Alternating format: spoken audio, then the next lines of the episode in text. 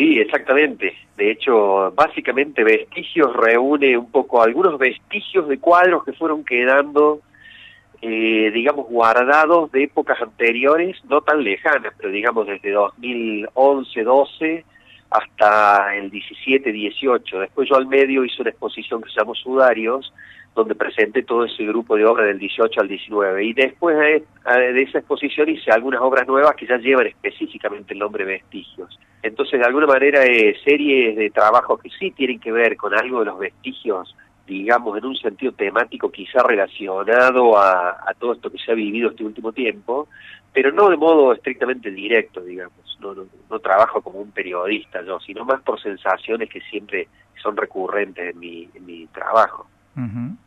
Estoy pensando, eh, vos decís que Vestigios está integrada por obras que provienen de distintas épocas y además que son de técnicas mixtas, ¿no? Según tengo entendido. Eh, me pregunto qué, qué las une partiendo de ese origen tan diverso de formas y momentos. Mira, eh, sí, son técnicas mixtas y algunos óleos también, predominantemente óleos.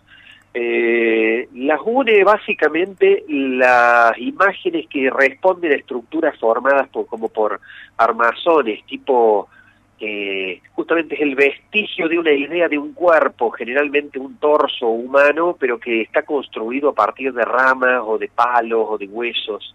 Eh, todo con pintura, por supuesto, pero tiene esas sensaciones. Y en algunos cuadros más nuevos, directamente la idea de ese armazón del cuerpo que se transforma en camilla está pintado sobre bastidores que están hechos como si fuese previamente una camilla. Entonces hay directamente una, una impresión o una sensación de que ahí estuvo apoyado un cuerpo eh, que ya no está, digamos. Entonces hay como un fantasma impreso en esas, en esas camillas. ¿De dónde proviene todo eso? ¿De, qué parte de tu interior, digamos, surge eh, eso que terminamos viendo nosotros? Bueno, es la gran pregunta que incluso yo me hago, porque como pintor hay sensaciones que son recurrentes, pero que a mí a veces algunos cuadros me generan también dolor de antemano. Yo soy el que los hago, soy el pintor, pero también soy el primer espectador de los cuadros. Entonces, eh, la verdad que no, no, sé bien cuál sería ese trasfondo, pero hay un, una sensación como media, como de auto, de, de malestar interior y fijarlo de alguna manera en en los cuadros. Y creo que, que tiene que ver un poco con, con esa inquietud de fijar un poco el paso del tiempo, por eso las imágenes recurrentes tienden a ser estructuras óseas o espinas o ramas vaciadas ya de hojas o de cuerpo o de carne, digamos, como si fuese lo, último que queda de una imagen. Así que un poco eso. Entiendo que esta es una exposición especial además por el tiempo que hace, ¿no? Eh, que de tu última vez, o sea, el tiempo que ha pasado, pandemia de por medio, que un poco nos ocurrió a todos, ¿no? Eh, ¿Encontraste en la pandemia algo positivo en el sentido de que eh, hayas podido aprovechar el confinamiento para los tiempos que requiere la inspiración? Por algunas, en algunas cosas sí, porque en algo, porque se rompió también dentro de las rutinas normales de todos, las rutinas mías, pero yo volvía a ir al taller lo mismo, iba al taller o tengo acá montado en el departamento donde vivo una especie de ateliercito chico, entonces todas las noches y tardes yo trabajo en acuarelas, en tintas, que algunas de estas ideas quedan solamente en ese proceso o después pasan cuando ya voy al taller a formatos más grandes. Pero en un sentido estrictamente creativo creo que no me modificó pero sí en la sustancia, en la, en la intensidad de lo que se presenta, sí aparece cierta medida un poco el, la melancolía o el dolor, los vacíos, la, sensación de, soledad está más presente. Han pasado ya más de dos décadas de tu primera muestra individual. Vos corregime si el tiempo es, es correcto. Claro, en, en 1996 hice la primera exposición. 25 años. Sí. Eh, ¿Tenés ya decenas de exposiciones, ¿no? Eh, ¿Estás a gusto con los resultados y con el reconocimiento de ese camino hecho? Ay, qué pregunta, es terrible eso que me preguntaste, porque porque hay muchos aspectos que yo analizo. Por un lado, si lo analizamos estrictamente en un sentido como si yo fuese un empresario y te diría comercial, es como si siempre estuviera en una etapa de quiebra, como si mi empresa estuviera en quiebra, porque es tan fuerte la vocación de un artista que en el caso mío yo digamos, de todo lo que invierto en términos de tiempo y de economía está y de viajes y de formación está puesto en la producción. En una producción con la ilusión de, dejar en alguna medida alguna huella en ese resultado, digamos. Y desde ese sentido, el resultado, estrictamente hablando ya de plástica, desde mi primera exposición hasta ahora, creo que he sido bastante consecuente con las ideas, pero tampoco eso fue forzado, ¿viste?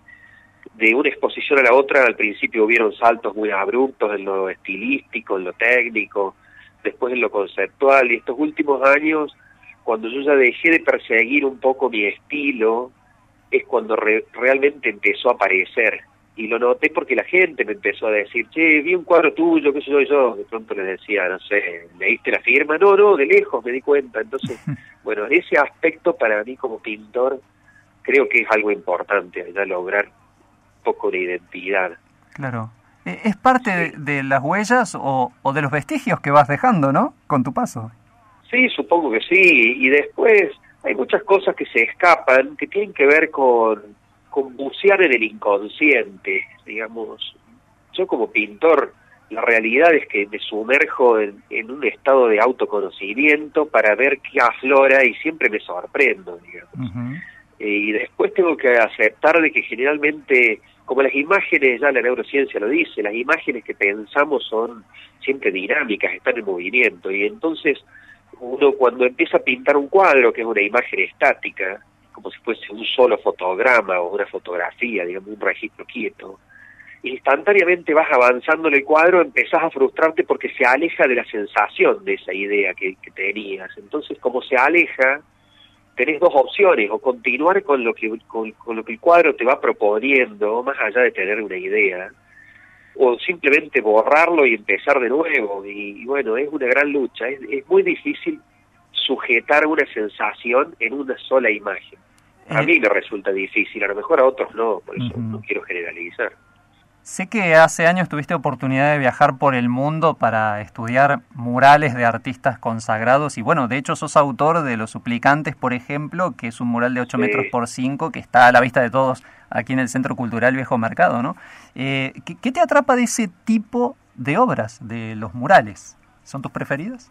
Bueno, en lo personal tengo facilidad, creo, para poder, digamos, como el arte tiene, la plástica tiene una relación, acción-reacción, el movimiento, a la escala de uno a uno, yo me parece que tengo una facilidad para poder producir imagen. Entonces, cuando uno tiene que meter una escena de 10, 12 personajes y eso, el soporte es un bastidor o un mural, en ese caso, de 5 metros por 8, te permite, te permite eso, soltarte y trabajar de manera distinta que en un papel de 30 centímetros por 30, ¿entendés? Entonces, en lo personal, a mí me gusta muchísimo eso. Pero también soy consciente, después de esos viajes que yo hice ahí, sobre todo ese de México, que, que pude ver estos grandes muralistas, eh, Rivera, Siqueiros, toda la, historia de los murales en México, y con toda la carga política que eso implica, me, me llevó a un lugar donde entiendo que justamente pintar un mural para un lugar público tenés que tener toda una, una, responsabilidad de, poner una imagen que al menos la,